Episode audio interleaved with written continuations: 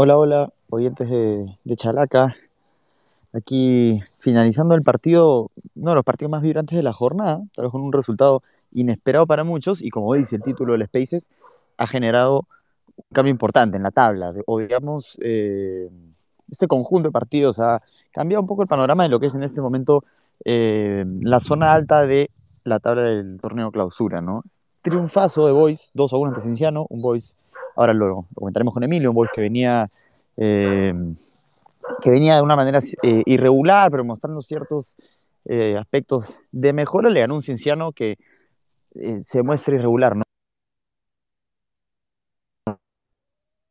Quizás pudo obtener un poco más, en que lo intentó hasta el final, en el que no consiguió finalmente el resultado deseado, ¿no? Y el triunfo de Grau ante Municipal lo pone en estos momentos, hoy va a dormir, digamos, Grau en el primer lugar de la tabla. Es cierto que tiene un partido más eh, que Cristal, dos más que Alianza Lima, eso puede cambiar en algún momento, pero hoy Grau es líder y eso es, eh, me parece, el titular de hoy. ¿Qué tal, Emilio? ¿Qué tal, Marco? Ahora vamos a ir a profundidad con sus partidos, pero bueno, para saludarlos primero, ¿cómo están? Hola, ¿qué tal? Hola Mariano, hola Marco, ¿qué tal? Eh, a toda la gente que nos escucha. Sí, un partido sorpresivo hoy, el de Sport Boys en, en el Iván Elías Moreno, que logra eh, ponerse arriba 2-1 y llevarse estos tres puntos importantes para Boys, que, que era un equipo irregular y se enfrentaba a un equipo difícil como lo es Cinciano, que justamente como comentamos en el hilo que, que, hemos, realizado, eh, Cinciano venía invicto en esta clausura, venía con muy buenos resultados pero Boys hoy se logra, logra llevar esta victoria que, que le permite sumar esos tres puntos importantes en la media tabla de clausura que se encontraba el cuadro rosado. Un partido bueno del, del, del medio campo de, de Boys, te hablo de Claudio Torrejón, de Luis Ramírez y Luciano Nieto, me parecieron vitales para, para que hoy se lleve Boys esta victoria. Pero como bien mencionaste al inicio, ¿no? Cinciano, Cinciano fue más en este segundo tiempo. Eh, lo intentó hasta el final, pero me parece que, que el medio campo de Boys y también la defensa fueron, fueron vitales para, para que la misilera se pueda llevar esos tres puntos. Sí, Emilio, un partido que tuvo de todo, ¿no? Eh, ahora, a ver, vamos a repasar las, alineaciones primero y luego vamos a ir conversando un poco sobre lo que ha sido el partido. El Boys hoy fue con un 4-3-2-1 en el arco el Pato Álvarez que salió lesionado por ya como Gambetta. Álvarez, ya no lo contarás, pero tuvo esa tapada eh, espectacular en el penal acarando.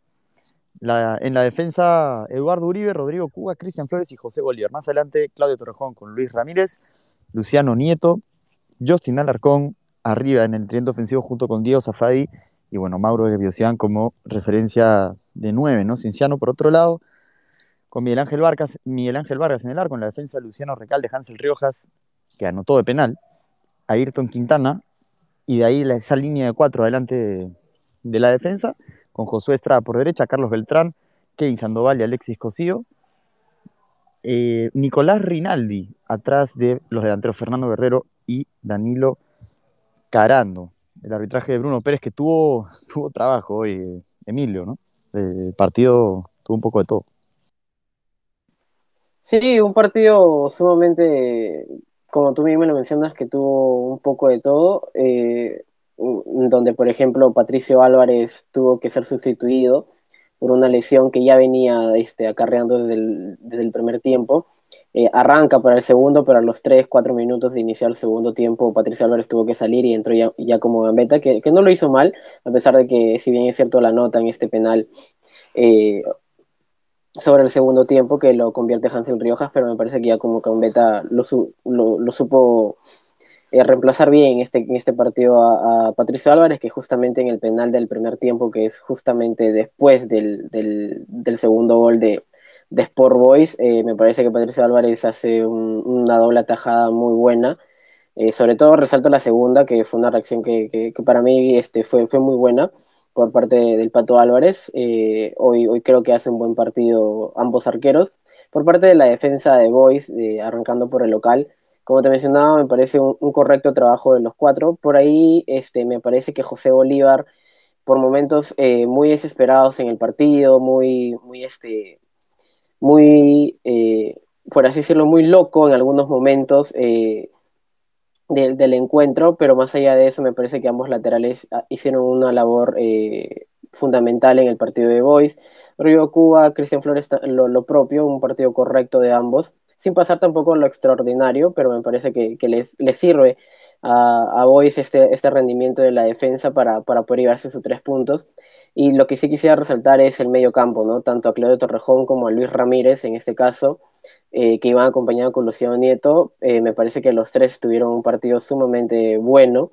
Eh, en este caso hemos elegido a Luis Ramírez, que ya lo ampliaremos más adelante como el capo del partido. Me parece que fue vital tanto en la defensa como en el ataque, por eso hoy Cachito se lleva el, el puntaje 16 y es elegido como el capo del partido. Luciano Nieto que también, bueno, nos regaló este golazo luego de este error de este error defensivo de, de Cinciano, un tremendo golazo. Y los de arriba, Justin Alarcón, Diego Zafadi y Mauro Gebrosian, eh, me parecieron un partido, un partido aceptable, un partido regular de los tres de arriba. Resaltarlo de Justin Alarcón, que a pesar del gol, que, de, del penal, perdón, que se, que se falló, no se bajoneó, no se desanimó en el partido, sino todo lo contrario, un minuto después hizo el primero para la misilera, que, que en este caso le permite llevarse la victoria, ¿no?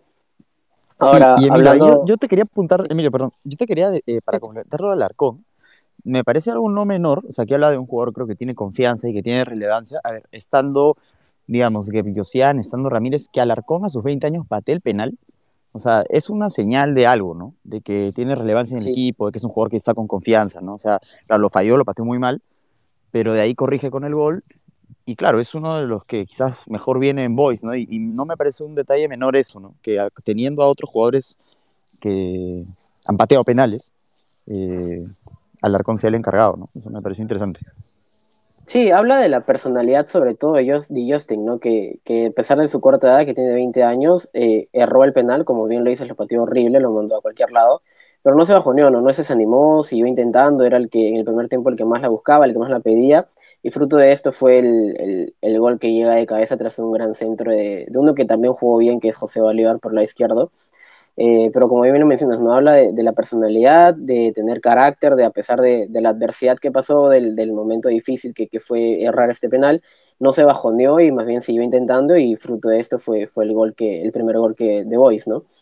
Y ahora para hablarte por el lado de Cinciano de la visita, hoy me parece un partido flojo, sobre todo el primer tiempo de la defensa de, de Cinciano, muchos errores atrás creo yo y por momentos también desordenado Cinciano, sobre todo en el primer tiempo me pareció que, que la, línea de tres que puso hoy César Viviani no, no, le, no le ayudó mucho en la labor eh, de, de, defensiva. Me pareció muy flojo el partido de los tres de, de los tres de atrás. En el medio eh, está, bueno, como bien lo mencionaste, Estrada, el Che Beltrán, eh, Sandoval y Cosío. Eh, un trabajo discreto también, eh, me parece por ahí de resaltar Cosillo, que en el primer tiempo intentó, pero también por momentos estaba desordenado, por momentos lo veía abajo, lo veía arriba, lo veía en el medio, entonces me pareció un Cosillo muy desordenado por, por muchos trámites del partido. Un Reinaldi que, que, bueno, un error suyo por querer salir jugando desde atrás, eh, llega el segundo de, de Boys, también un partido flojo de Reinaldi.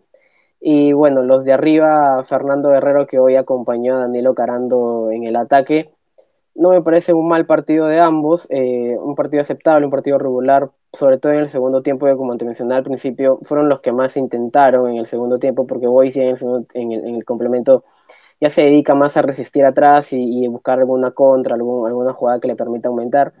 Cinciano fue, fue más en el complemento, creo yo, eh, pero no, no, no lograron concretar ¿no? en los últimos metros de la cancha. Sí, yo lo sentí un poco desordenado Cinciano. No sé si es un tema del sistema, pero por momentos parecía que no.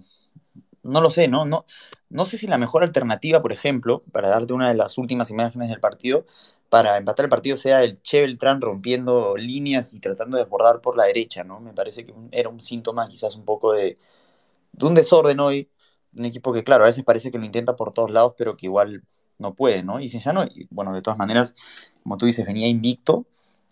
Y, y, bueno, al final hoy, no sé, no sé qué opinas tú, pero creo que pudo haber llevado, haberse llevado algo más, a pesar de, de todo, ¿no? Sí, pudo llevarse algo más, sobre todo por el segundo tiempo que hacen, que me parece que, que como te mencionaba, no fue sumamente superior a un Boys que ya se, re, se reprimió atrás y buscaba alguna contra para poder salir jugando. Eh, pero más allá de eso, eh, yo creo que Cinciano fue sumamente superior en el complemento. Pero como te mencionaba y como tú también mencionaste, eh, creo que el desorden fue un factor que le pasó factura a Cinciano hoy. Estos desbordes, como bien mencionas, del, del Che Beltrán me parecían a veces hasta ilógicos, incoherentes. Eh, me pareció un conjunto cusqueño muy desordenado por muchos trámites del partido que al momento de atacar eran, eh, de, o sea, pasaban por pasar, no pasaban sabiendo qué iban a hacer o sabiendo qué otro pase tenían que, que dar. Me pareció un conjunto muy, muy desordenado y que por eso creo que, que a pesar de que hacen un buen segundo tiempo, creo que el desorden les pasa factura y, hace que no se lleven hoy, aunque sea un, un punto de, de, del Iván Elías Moreno, ¿no? Sí, y, de hecho también, a ver, antes de eso, perdón, antes de pasar a hablar un poco de Grau y ya empezar a conectar tal vez un poco lo que implican estos dos resultados, eh, Bruno Pérez, Emilio, 10 le has puesto a la cuarteta comandada por, por Pérez. Enrique Pinto, primer asistente, Waldi Márquez, segundo asistente, y Robin Segura como auxiliar. Han tenido mucho trabajo y tú les has puesto 10. ¿Nos puedes explicar un poco ahí quizás eh, qué opinan sobre las acciones, los penales y en general la actuación de Pérez? A ver, sí, hoy la cuarteta de Pérez se lleva un 10, me parece que, que un, por muchos trámites del partido eh, a Bruno Pérez se le va el partido de las manos y empieza a sacar tarjetas a, cualquiera, eh, por momentos también hacía el partido muy trabado, muy peleado, eh, no dejaba jugar, me parece que, hoy Bruno Pérez y toda su cuarteta se lleva una calificación de 10 justamente por eso de que no dejaba jugar, empezó a sacar demasiadas tarjetas amarillas, creo yo, que no tendrían que haber sacado. Me recuerdo algunas jugadas que, que para personalmente, y bueno, no, nunca voy a ser árbitro, ¿no? Pero, pero creo que era, son hay faltas que son parte del fútbol y que se deben dejar de, se, no, no necesariamente son amarillas, ¿no? Pero me parece que hoy... Sí, y raro, porque a Pérez normalmente se caracteriza, creo, justamente por lo contrario, ¿no? Por dejar jugar, hasta se le ha criticado por eso, ¿no? Pero ahora... Sí, pero hoy, hoy creo que, hoy, hoy yo lo vi a Pérez como que muy, mucho trababa el partido, mucho cortaba, y eso es fruto también las cinco Marías que hoy se lleva hoy, las cuatro Marías que hoy se lleva Cinciano, son nueve en total, me parece un, un arbitraje flojo y por eso hoy tiene la calificación de 10. Bueno, Emilio, eh, has hablado bien del partido, como estamos haciendo un, un, estamos hablando un poco de lo que implica la calle Cienciano en función del de triunfo de Grau, ¿no? Entonces, vamos a intentar también eh, mencionar un poco ese partido. Marco, eh, tú has estado narrando el partido o cubriendo el partido en, en redes sociales. Qué, qué, gran triunfo de Grau, ¿no? Que es una, es una gran sorpresa, ¿no? Hoy consigue un, una victoria ante, ante Municipal que descontó sobre el final con Renato Espinosa, pero ya eh, con los goles de Salinas y de Manuel Tejada se había puesto delante el cuadro, el cuadro piurano. Rodrigo Javier Salinas con 17 muy buen montaje y en general ha apuntado bastante bien al, al cuadro de Grau. Eh, Marco, voy a repasar un poco la, las alineaciones y ahí nos comentas un poco acerca de, cómo viste el partido. ¿no? Atlético el, que hoy duerme líder de la clausura, con Raúl Fernández en el arco, en la defensa Jeremy Rosten, Marcelo Gaona, Daniel Franco y Sebastián Cabero, Luis Enrique Álvarez como volante de contención, de ahí cuatro volantes ofensivos, Manuel Tejada, Joel López, Pablo de la Cruz y Ray Sandoval. Y arriba el ya mencionado Salinas, ¿no? Derrotó 2-1 Municipal que formó con Diego Melián en el arco. En la defensa Franco Medina, Marcos Arabia, Lucas Trejo y Rotze Aguilar. Emiliano Ciucci de contención, digamos, emulando lo que hace Álvarez en Grau. Alexis Rodríguez, Adrián Ascuez, Matías Pérez García y Jorge Baza en la volante. Y Roberto Velar el punta. Marco, eh, ¿qué nos puedes decir como lo más llamativo hoy? del buen triunfo de Grau, que lo convierte en líder.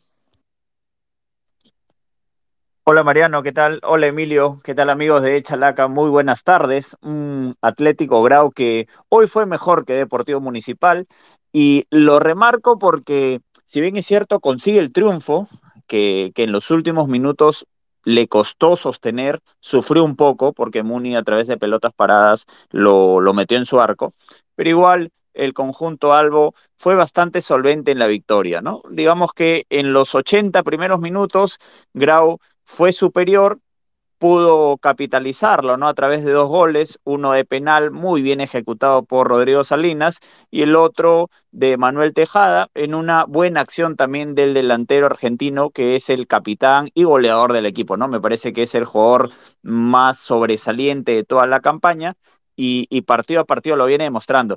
Y quiero resaltar el triunfo de Grau porque termina consiguiéndolo en, en Bernal, en donde le había costado ganar. Le había costado a tal punto que en el Apertura solo había ganado dos veces, siendo local. Eh, mientras que en el Clausura, la de hoy ha sido su tercera victoria. Entonces, me parece que es un grau mucho más maduro. Ya la idea del entrenador argentino, este entrenador Gustavo Álvarez, se, se está viendo, ¿no? En, en el apertura se notó eh, en la fase de visitante, pero ya hoy ha madurado como local, el conjunto tiene muchas variantes, se entienden muy bien Rodrigo Salinas con Ray Sandoval, que hoy eh, tuvo buenas diagonales, tiene la acostumbrada velocidad, la acostumbrada potencia, se comprende bien con Salinas, pero lastimosamente no tuvo esa paciencia para poder definir y poder aumentar el marcador a favor de, su club, ¿no? Un, Ray Sandoval que seguramente ya se le va a abrir el arco, también hoy día tuvo enfrente a Diego Melián, que es un buen arquero, un, un arquero bastante seguro, especialmente en los mano a mano, así que seguramente Sandoval va a tener la oportunidad de hacerlo más adelante, pero, pero en línea general es bien, Grau. Me gustó el equipo, al final de todas maneras hay que sufrir, ¿no? Hay momentos en el que te meten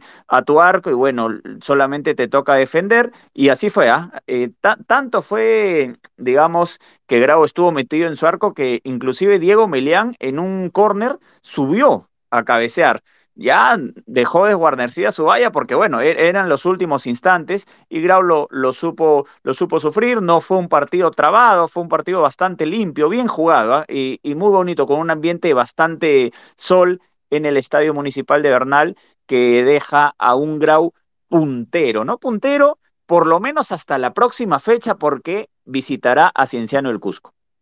Sí, Marco, y justo te iba a complementar, bueno, viene una visita complicada con Cienciano, es cierto, pero iba a complementar un poco lo, bien que habla este equipo de Grau, que está entendiendo ya la idea y, que ha conseguido resultados eh, muy buenos.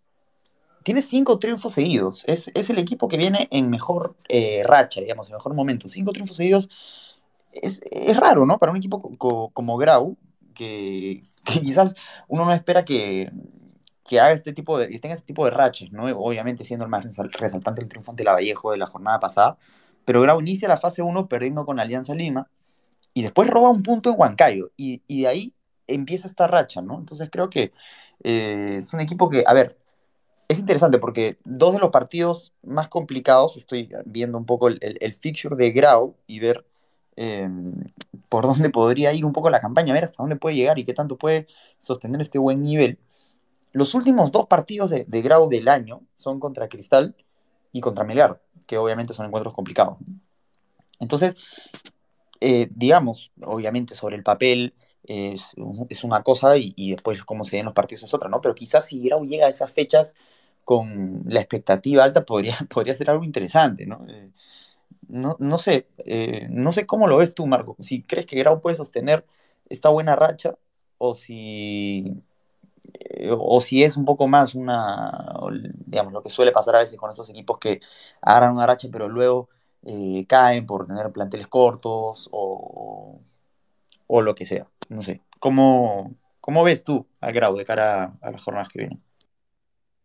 Grau está repuntando porque en, en la fase final de la apertura, más un par de partidos de clausura, tuvo muchos encuentros sin ganar normalmente esto desespera a los dirigentes, a los hinchas, a veces hay cambios de técnicos, cambios de jugadores, porque había la opción de contratar para el clausura, pero en Grau no se volvieron locos. Es cierto, tienen un plantel corto, como normalmente ocurre con los equipos de provincia, pero la gran deuda de, del patrimonio de Piura era jugar como local o ganar como local y ahora lo está consiguiendo. Entonces ya a partir de eso puedes empezar a hacer números y soñar un poquito, ¿no?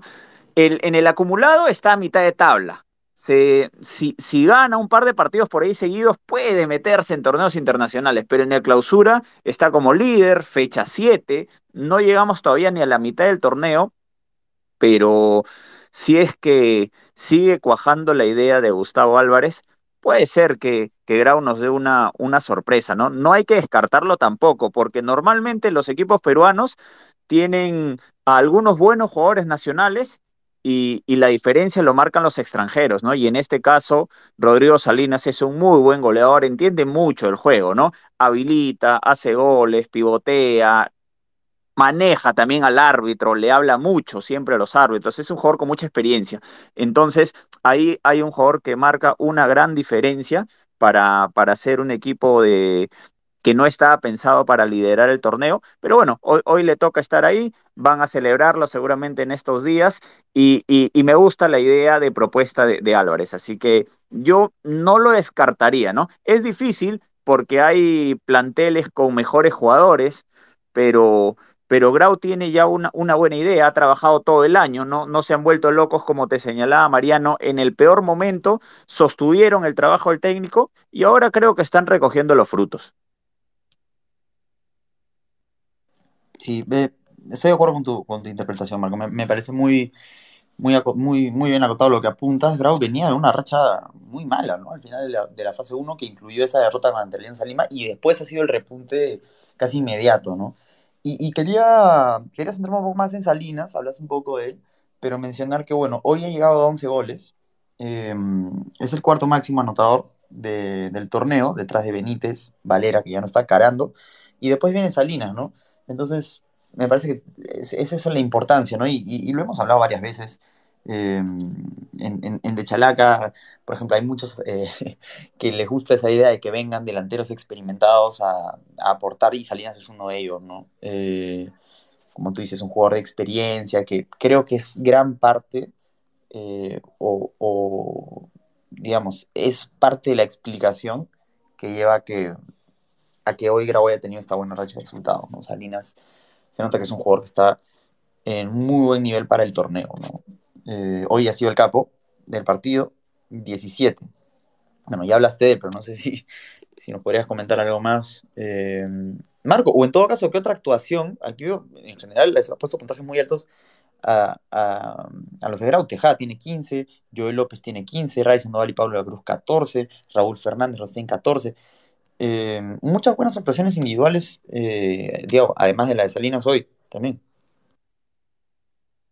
Sí, en, en, general el equipo tuvo una actuación bastante aceptable y, eso se refleja en, en, las calificaciones que les he puesto. No sufrieron mucho en defensa porque Municipal, si bien es cierto, tuvo un dominio alternado en los primeros minutos, especialmente del primer tiempo, Luego, luego no, no, llegó mucho, ¿no? El, el, medio campo de Grau es bastante interesante también porque corta, pero también juega, ¿no? Corta con Tejada, corta con Luis Álvarez, con el Leche Álvarez, pero también juega y para eso tiene a Joel López Pizano y a Pablo de la Cruz que normalmente buscan las diagonales, ¿no? Ya lo, lo había marcado sobre Ray Sandoval, que no estuvo fino de cara a la definición, pero la jugada termina siendo buena, ¿no? Porque eh, lo buscan, Ray con, con, mucha potencia, con mucha habilidad, con mucha fuerza, logra desbordar y saca el centro para un Salinas que normalmente está bien ubicado. Ya so, sobre ello, en, en, banca de suplentes también tiene algunos jugadores experimentados, algunos interesantes. Hoy ingresó Adrián Quirós, que es un, un chico bastante joven, tuvo, tuvo alguna ocasión, no, no supo definir, pero, pero lo importante es que termina, termina estando ahí, ¿no? En el área, eh, en, en, algún momento se le va a abrir el arco. Y, y también, Marco, eh, sí, para hablar para de complementar un poco Fernández lo, lo que dices, bueno. Dale, Marco, dale. para complementar lo, lo, que dices, tiene gente muy, muy experimentada, Grau, en realidad en la banca, ¿no? O sea, no es un plantel tampoco tan corto, ¿no? Está Ronald Ruiz, El Cerrodas, Pablo de la Asa, Ian Tragodara, Joey Amarín, son jugadores que tienen recorrido importante en, en primera, ¿no? Tal vez eso puede puede ser importante de, de, cara aquí al fin del torneo. Sí, sí, sí, tiene, tiene bastante experiencia. Y esto que no, no estuvo hoy día Márquez, que es otro jugador experimentado, el, el delantero argentino.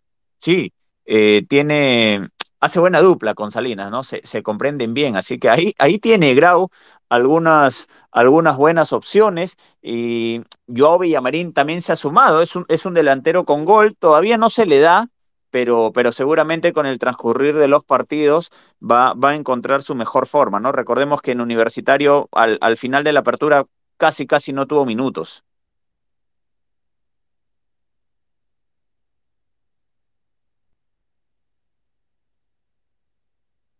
Y eso, y eso ocurría con, con Grau, ¿no? Como lo decía, hace un momento, Grau tenía que ganar siendo local, tenía la, gran posibilidad de que Cienciano tropezara, que así fue, de, ponerse como puntero absoluto, y bueno, le, le, está resultando, ¿no? Creo que ahora van a afrontar con otra mirada el partido en el Cusco, es un, un encuentro casi casi entre líderes, así que vamos a tener seguramente una fiesta en el Estadio Garcilaso de la Vega, donde normalmente se, se ven buenos partidos también, ¿no? Partidos de ida y vuelta. Y imagínense, amigos sí. de Chalaca, a Rodrigo Salinas uh -huh. en el Cusco, con toda la eh, eh, con todo el tema físico que puede acarrear, pero con esa ubicación que, que, siempre está manejando el argentino, ¿no? Acá en la Liga 1. Así que me, me parece que tiene con qué afrontar el partido de la próxima fecha. Sí, Marco, estoy, de acuerdo. Y bueno, para, para, para cerrar, un poco justo llegando a quizás los equipos que hoy, es cierto, Cienciano no, no fue el ganador hoy, hoy celebra la gente de Grau y celebra la gente del Callao por el Boys también. Pero se enfrentan en un partido que puede definir un poco lo que va a venir en el torneo, ¿no? Cienciano y Grau. Les pregunto, Marco, Emilio, a los dos, que los han visto ya los equipos, ¿cómo ven ese partido? ¿Cómo se lo imaginan y qué creen que puede pasar? Sí, Emilio, ¿qué nos cuentas? A ver, como mencionaba Marco, yo creo que se viene un gran partido, un, un, tremendo partido entre ambos que son prácticamente líderes de este torneo clausura. Como mencionaba también Marco, ver al Potro Salinas, ver, eh, ver a Leche López también en, en, en, en, este partido va a ser interesante porque, porque creo que Grau tiene, tiene con qué hacerle daño a, a Cinciano eh, viene haciendo muy buenos partidos y Cinciano va a llegar con, con, esa espinita de que hoy pudo haber ganado en, en el Iván Elías Moreno y va a querer eh, sacar como sea los tres puntos allá en su casa, pero va a tener al frente, como mencionaba, a un Grau que viene embalado prácticamente, viene a encajar varias victorias, viene bien, eso sobre, sobre todo, viene bien, viene, viene, viene con su goleador, Potro Salinas, que bueno, me ha tocado varias veces analizar a Grau en distintos hilos, eh, me parece que es un, un, tremendo eh, goleador, un tremendo delantero centro, el Potro Salinas. Eh, e inclusive de repente también, bueno, no, no sé, vino para saber cómo va a alinear Grau en, Cinciano, pero si se suma también Fernando Márquez, que es otro que se sumó también al, conjunto de, del patrimonio de Piura, me parece un encuentro más que interesante por parte de ambos equipos, ¿no? Sí, me, me, parece a mí también que va a ser un partido interesante, ¿no? Del lado de, de Cinciano, como tú dices, tiene que cobrarse esa, esa, revancha del partido de hoy que no se le dio y enfrentar a un Grau que, bueno, ya lo hemos estado conversando, va, va con otra mentalidad, ¿no, Marco? Sí, sí, sí. Además, creo que, creo que el partido que todos nos imaginamos a priori va a ser con un Cienciano intentando hacer el gol desde el arranque del primer tiempo y para eso Atlético Grau va a tener que saber sufrir el partido. Como hoy ocurrió, veo también en una segunda faceta tal vez intentando tener el balón, con, con, López Pizano, con Álvarez, y creo que ahí va a estar la prueba de, la prueba de fuego, ¿no? Ver si es que el sistema defensivo de Grau le da para, para sostener en los partidos más calientes. Y, y, y, un muy buen examen es el que viene, ¿no? Es un cienciano bastante goleador y que normalmente ha, ha ganado siendo local. No, no, sé si llega con bajas porque prácticamente el partido era a la misma hora, no, no, no pude seguirlo más allá del resultado, pero, pero un cienciano que ya sabemos que juega bien, que juega rápido, y, bueno, eh, Grau, Grau ahí va a tener una prueba de fuego. Bueno, entonces la próxima semana en Cienciano Grau, duelo de algunos de los protagonistas de este torneo clausura. Hoy la caída de uno propició el ascenso del otro a la punta. Grau es líder y lo será hasta la próxima fecha, donde nos volveremos a encontrar en estos espacios de Chalaca. Eh, muchas gracias Marco, muchas gracias Emilio y gracias a todos los oyentes también. Muy buenas tardes. Chau, chau.